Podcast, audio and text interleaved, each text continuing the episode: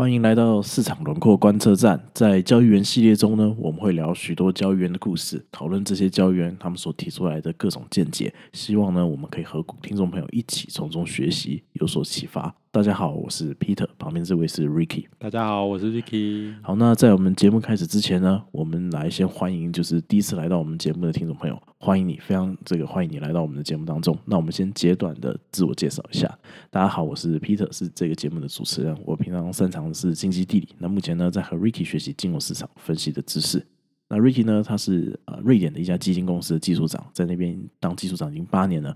那在二零一六年的时候呢，他们的基金呢曾经获得北欧的这个杂志评选出来的最佳新人之星奖。那在交易员系列中的我们的提出来这些交易员呢，通常呢他们在中文世界里面的资料都比较少。那这些呢都是 Ricky 他看很多资料，让他累积出来的。我相信这个内容一定精彩可期。对哦，我觉得今天就是想要多跟听众分享，就是说，呃，这些人呢，他们其实都有很多很不错的资讯，那只是相对来说，我们平常比比较不知道这些人的资讯哦。那如果了解的话呢，大家就可以知道最新的这些人他们的一些对交易的一些看法。那今天介绍这些人给大家呢，相信对大家的。这个未来的成长呢，都会是有很大的帮助。好，Ricky，我们今天要谈这个人呢，他的名字有点像这个荷兰文，叫做吕克范霍夫。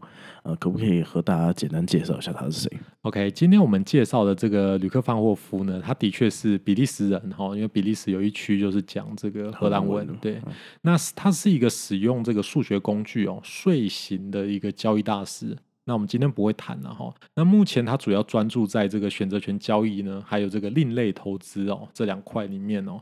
但他过去呢对交易外汇跟原物料呢累积了许许多多他很不错的一些交易的见解啊。那今天我们虽然不谈他的这个睡醒的交易策略。但是我们还是会稍微简单介绍一下他的一些交易的哲学。那吕克范霍夫呢，最早是在一九八零年代哦，在美国的这个银行家信托公司工作，然后接着呢，他在摩根史丹利呢做了交易，然后，做四年哦，后来就自己出来做自己的基金公司哦，这个 AIV 哦，他经营基金公司二十年哦，就非常非常的久，而且他经营基金公司居然经营到。在二零一一年呢，被人家并购啊，就财务自由了哦。那他财务自由之后，他就自己开了一个小小的顾问公司啊，就主要跟人家这样子分享一下他的一些研究的报告，然后提供一些咨询。哇，这个做基金公司做到可以被并购，这真的很特别。我们一般来说，这个并购公司通常都是我需要它的这个呃产品或者是技术，然后我们可以可能或是市场这样。没错，有 complementary 什么这样子。那这个当然还有另外一种，就是说把敌人买下来。所以我想，就是这个，就是人家可能，人家是根本就是要买他的脑袋咯，他分析的这个逻辑还有框架是这样。没错，我也是因为看过他写的这个研究报告才知道他。我印象最深刻应该是在五六年前，大概就是二零一七、二零一六，大概那个时候。那时候呢，因为电脑技术很发达了，所以他那时候就强调一件事情，就是说，哎，这些量化分析的部门啊，应该都要从二十五人啊，裁撤到只需要两个人就可以了。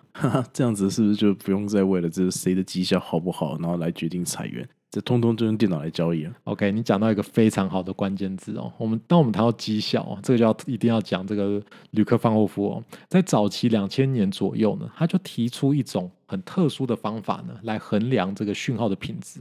这个衡量方式呢，就是这个五母数的一种统计学的方法。简单来说呢，他就可以提出一种简单的一个统计技术呢，让你可以轻松的来判断这个交易的绩效还有讯号的品质。哎，我记得这个五母数统计呢，它在统计学里面，它主要都是来处理小样本嘛，或者是一些就是高度不确定性的这个资料的这种统计的方法。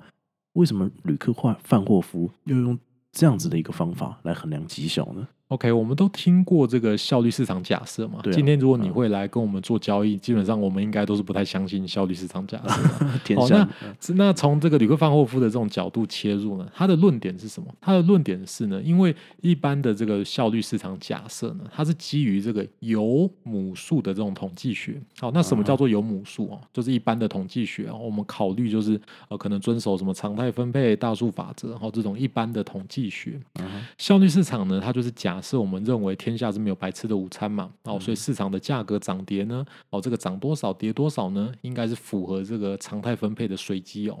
那吕克范霍夫就说：“哎，不对啊！如果我今天是好的交易策略的话，我应该很多都很赚钱，很少赔钱，对不对？对啊。所以我讯号产生之后呢，价格走势呢，应该不是随机的涨跌。就是如果我已经有一个讯号介入进来，然后切出了一段。”我这个持有这个标的的一个一个中间过程的一个时间哦。所以他就开始计算什么？他就开始计算说，哎，那我今天讯号产生进场之后呢？哎，我持有期间的这个价格走势的一个最高跟最低点。这个概念呢，其实很早就有人提出来哦，这个叫做 MAMFE 哦，对，这个叫最大有利跟最大不利的一个幅度。那有兴趣的人呢，你可以在网络上搜寻这个 MAMFE 来做更多的了解。嗯，旅客范霍夫呢就开始研究，他就对说，哎，我所有的讯号啊，哎，在这段时间进场之后呢，哎，我的最大的有利的震荡幅度是多少？哦，就是我在中间过程中我赚最多钱的机会是多少？那我最大的什么不利幅度？哦，我最大吃的这个水深是多少？啊，把这些的数据呢累积起来呢去做计算，然后来观察它的这个呃这个统计上的这个分配图这样子。